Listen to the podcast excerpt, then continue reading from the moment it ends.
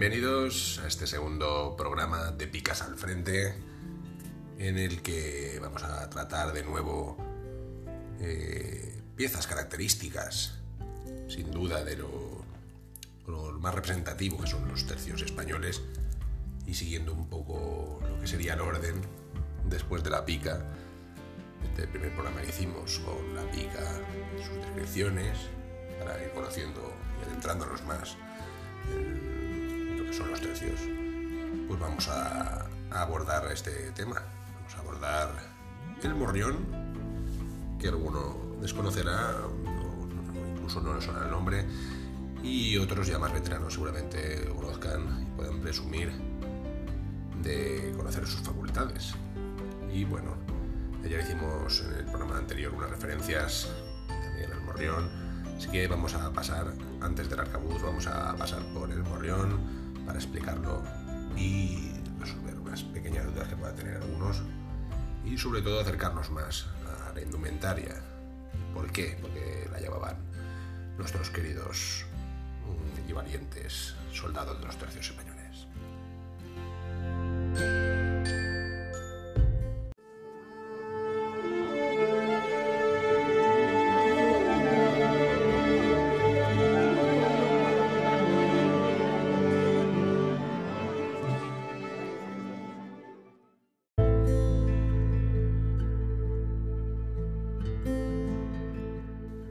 Bien, y vamos a hablar del morrión. En este caso es un casco, para que no lo conozca, no conozca el origen de esta palabra, o simplemente no sepa cuál es el uso que se le daba. Vamos a adentrarnos, adentrarnos un poco en lo que es la definición y un poco pues para que vayáis conociendo. Morrión era un casco que apareció en Castilla a principios del siglo XVI Cubría la cabeza de los antiguos caballeros y su forma era algo cónica, contaba de ordinario con una cresta casi cortante. También tenía una lancha, levantaba y abarquillaba, y abarquillada que terminaba en punta por delante y por detrás. En la cumbre o en la cimera, casi siempre curva, sentaba bien una especie de gancho o un, botón, bien una punta afilada. Es una evolución del capacete. El capacete era un casco usado en España del siglo XV que el morrión lo utilizaban particularmente la infantería, los peones, pues no por eso se dejaba de usar por parte de los caballeros o personajes notables, simplemente por la comodidad a la hora de respirar. Asociado popularmente a los tercios españoles del siglo de oro y a los conquistadores de América, el morrión fue usado por mayor parte de los países europeos del siglo XVI y del siglo XVII.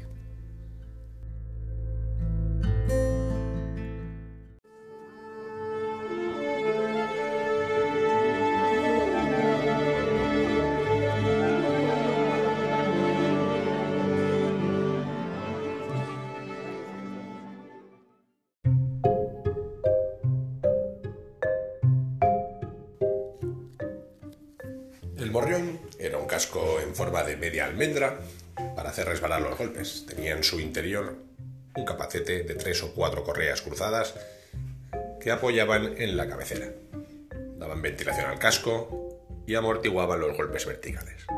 Unas alas casi horizontales contribuían a que los golpes verticales no llegaran al cogote, las orejas o la cara.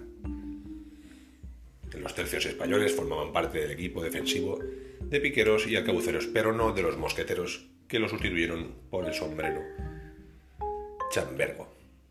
Desde principios del siglo XIX se empleaba la palabra morrión para referirse al chacó, prenda de cabeza militar crónica, sin ala y con visera, de poco más de una cuarta de alta, cuya copa constituía la truncada dura del cono y era el cartón cubierto del hule o de paño con tapa de suela.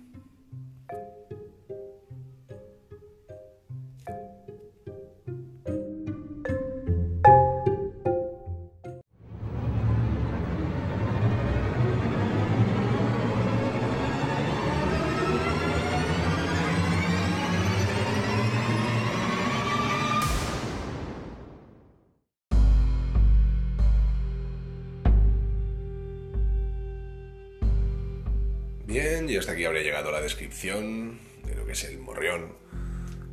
y ya conocemos un poquito más de qué se trata esta pieza básica y fundamental en parte de los tercios españoles, como hemos recalcado en arcabuceros y piqueros.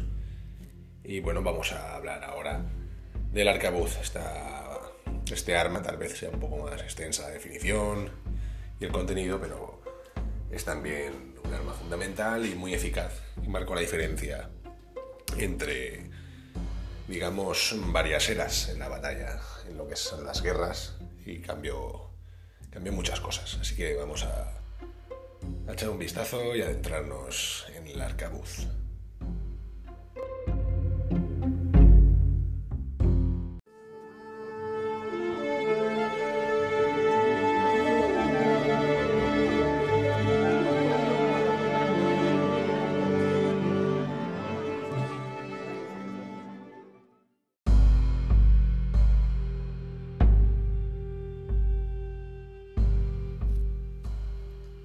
Bien, el arcabuz es una antigua arma de fuego de avancarga.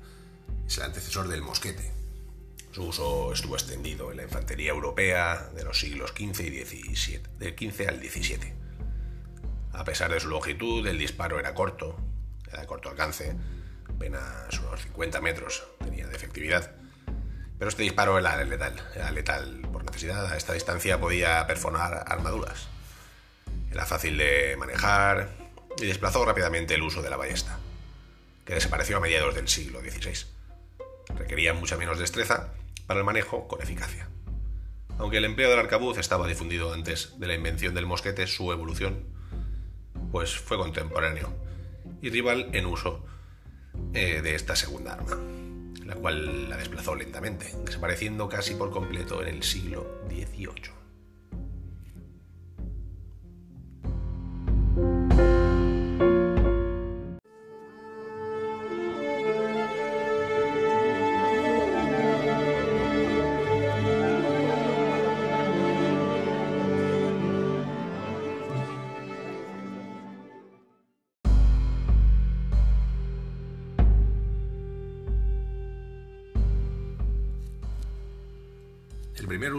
Escala del arcabuz en un ejército europeo pues, tuvo lugar en Hungría, bajo el reinado del rey Matías Corvino, después de la caída de Constantinopla, en 1453. El rey Corvino, preocupado por la presión que pudiera ejercer los turcos otomanos, reunió en torno suyo a lo mejor que las diferentes tropas de mercenarios europeos pudieran ofrecer, ya fuera en referencia tanto a las tácticas de guerra como al nuevo armamento militar. Si bien el uso del arcabuz en las batallas al campo, al campo abierto no fue decisivo sino hasta finales del siglo XV y a inicios del XVI. Corvino supo reconocer, al igual que los generales chinos de la dinastía Ming, la importancia del uso masivo del arcabuz, lo que se refleja en el número de arcabuceros reclutados, uno de cada, de cada cuatro soldados.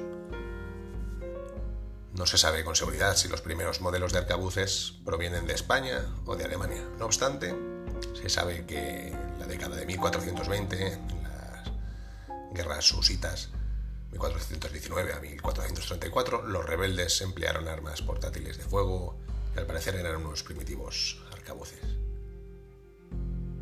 Lo que es un hecho que ya en el siglo XVI el uso del arcabuz se había visto, se había vuelto reglamentario en casi todos los campos de batalla euroasiáticos. Y esto pues, se debió principalmente al hecho de que la arcabucería resultó ser extremadamente útil con la caballería y con la infantería, especialmente cuando los piqueros y arcabuceros batallaban conjuntamente.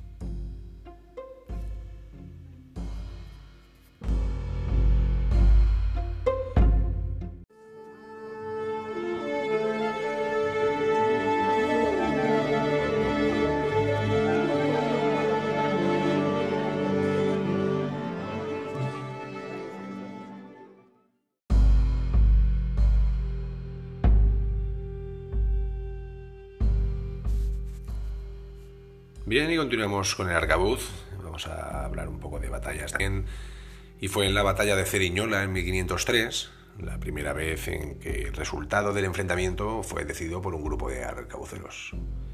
Bajo el mando de Gonzalo Fernández de Córdoba, llamado por su excelencia en la guerra el Gran Capitán, la infantería española venció a las tropas francesas que dirigía el propio duque de Nemours. Aun cuando del lado francés se encontraban los invictos piqueros suizos, fue también en este enfrentamiento donde Gonzalo Fernández de Córdoba aplicó nuevas tácticas en la batalla a campo abierto que sembrarían la semilla para lo que tiempo después serían los tercios españoles.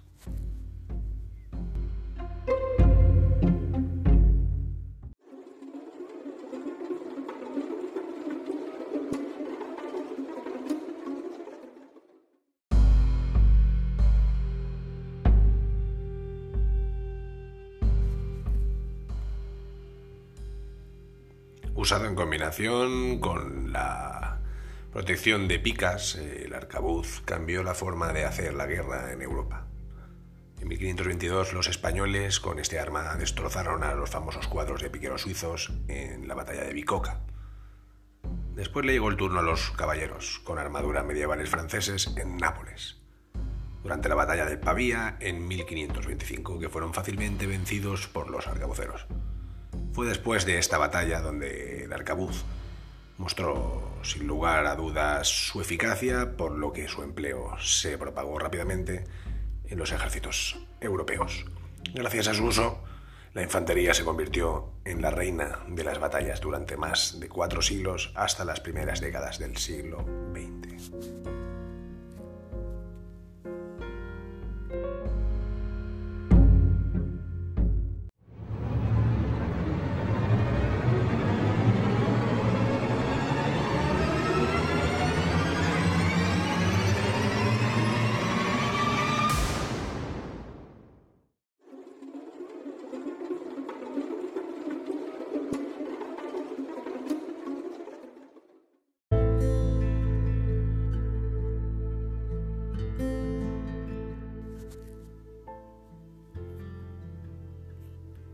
Arcabuz eh, estaba formado por un cañón de hierro de una longitud aproximada de un metro y un calibre variable, entre los 15 a los 20 milímetros, montado sobre un madero de aproximadamente un metro y medio de largo, que normalmente era de cerezo o nogal. Se prefería la primera, pues el nogal era más pesado. La culata, en el siglo XVI, se denominaba mocho, solía ser recta ya que era mejor en el uso para los soldados. El cañón tenía en su parte posterior un orificio por el que se aplicaba en el momento del disparo la mecha encendida y en total el arcabuz llegaba a pesar entre unos 4 y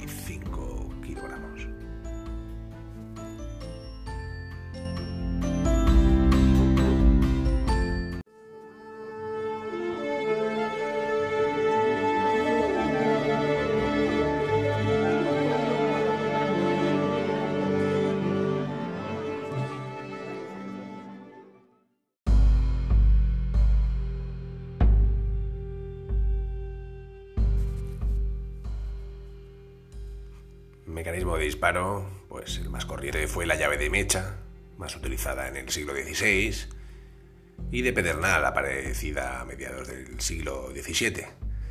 La llave de mecha empleaba una mecha lenta, encendida, colocada en un trozo de hierro a modo de palanca, llamada serpentina, que al ser accionada por el gatillo, pues introducía la mecha en el cañón, la cazoleta, perdón, y que estaba llena de pólvora y, en fin, se se encontraba al lado del oído donde se producía la llamarada. Es la que encendía la carga propulsora del cañón y disparaba la bala. A mediados del siglo XVI se introduce en los arcabuces la, la cubreza que es una tapa que cubría en las marchas o días lluviosos, pues la cazoleta. Por eso se llamaba cubre cazoleta. Pues sí, la pólvora, si la pólvora se mojaba, esto lo que hacía era cubrirlo y para evitar que se produciera una explosión o que no funcionara correctamente el arma. En fin, el mecanismo del pedernal no se introduce en el arcabuz hasta más o menos 1670. Para entonces el arcabuz no era un arma de fuego de infantería, sino de caballería, puesto que el arcabuz había sido sustituido por el mosquete. El mecanismo del pedernal Era más caro, aunque más seguro y eficaz para el soldado. La llave de pedernal consistía en una piedra de pedernal montada en un martillo, que golpeaba el pie del gato de la cazoleta, abriéndola y produciendo una chispa. Y esta encendía la pólvora, fina y su llamarada pasaba por el oído disparando el arma.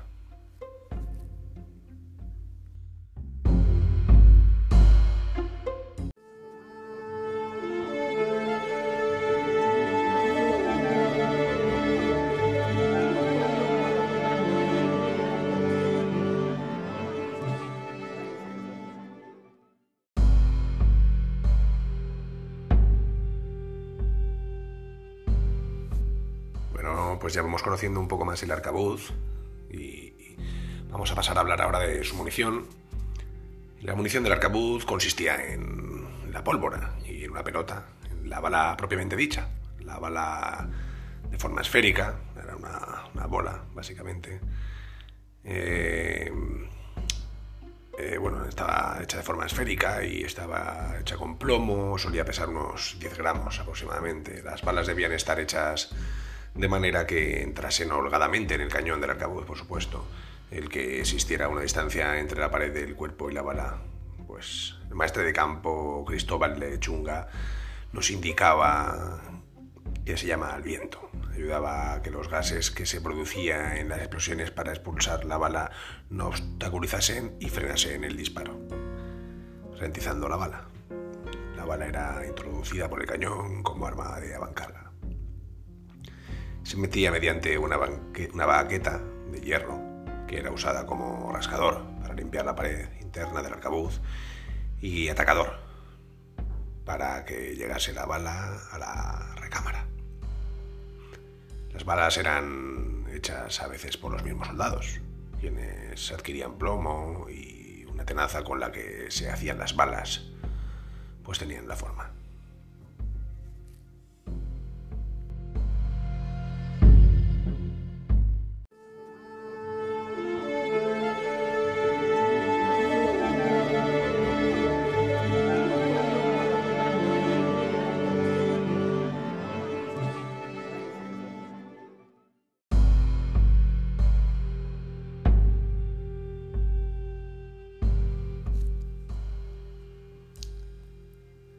El soldado llevaba dos tipos de recipientes para la munición, un frasco donde llevaba las pelotas y un frasquillo donde se llevaba la pólvora para cebar la cazoleta. En algunos casos se llevaban recipientes con la bala y la cantidad exacta de pólvora. Los frasquitos en los tercios españoles eran 12 y los soldados los llamaban comúnmente los 12 apóstoles. Para accionar el mecanismo de mecha se llevaba una cuerda formada de lino o cállamo, rebozada con agua y salitre, para que cuando prendiera diera más fuerza en la explosión. Pero esto ocasionaba que la cuerda se malgastara, pues ardía con rapidez. Para accionar el mecanismo del pedernal se llevaban varias piedras de pedernal que solían durar bastante. El alcance útil del arcabuz no superaba los 50 metros y habitualmente se prefería disparar a menos de 25 metros de distancia del enemigo. Pero la evolución y el mejoramiento del arcabuz dio más alcance efectivo. Se cree que a finales del siglo XVII podían alcanzar unos 200 metros. En ejércitos tan importantes como los tercios españoles, el calibre del arcabuz tenía que ser igual para todos los soldados, con el único objetivo de que pudieran intercambiarse las munición con los compañeros.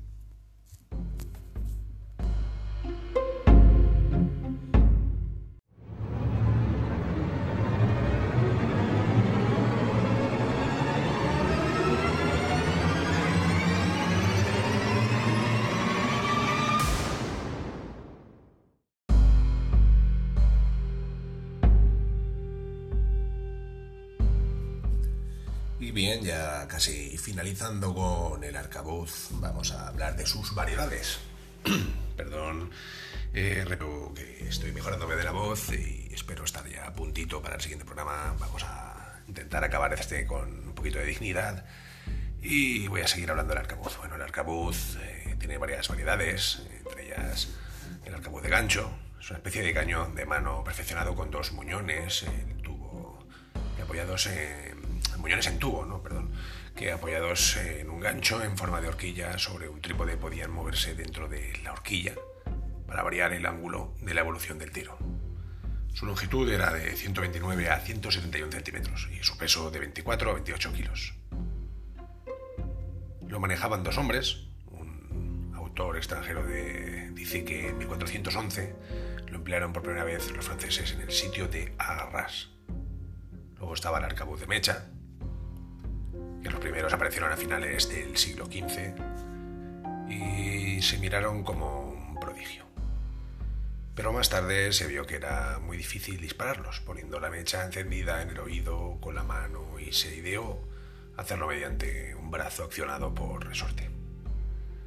A pesar de la aceptación que tuvo, tenía inconvenientes muy graves, pues la lluvia apagaba la mecha que el soldado debía mantener constantemente encendida y además era imposible intentar un ataque nocturno con arcabuceros porque la luz de la mecha pues distinguía a larga distancia. Como también nos queda el arcabuz de rueda, en Nuremberg y a principios del siglo XVI, pues después de varios ensayos se inventó este arma. Fue imitada, también eh, admitida, perdón, eh, con entusiasmo los soldados pues la adoptaron al instante, desechando con alegría la molesta mecha que pues tantos problemas le causaba. Lo que hoy llamamos llave de rueda consistía en una rodaja de acero muy bien templado, lo cual movida por un resorte giraba contra un trozo de pirita, asegurando entre las quijadas de una especie de martillo y la fricción producía chispas que tendía la pólvora. Esta se echaba a una plancha cóncava, que mejorada después tomó el nombre de cazoleta, que ya hemos comentado antes. Ya vamos conociendo un poco más las partes del arcabuz. La pesadez de esta arma, eh, la lentitud con la que se cargaba, la facilidad con la que se iba el tiro y lo embarazoso que era el uso de la horquilla eh, en la que se apoyaba para disparar y otros efectos notables efectos, más bien dicho, hizo que los soldados la abandonasen por algún tiempo. Desde entonces, después de aligerar su peso, la caballería ligera la, admitió como su arma favorita, podríamos decir, porque era menos molesta que el arcabuz de mecha. O el arcabuz de viento sería el último arcabuz. Y lo mismo que el de fuego, pues este se cargaba de, de comprimiendo el aire por medio de un muelle y tira, el muelle tira la bala a bastante distancia, haciendo mucho menos ruido y al dispersar la pólvora pues era eficaz pero menos ruidoso, aunque era menos usado.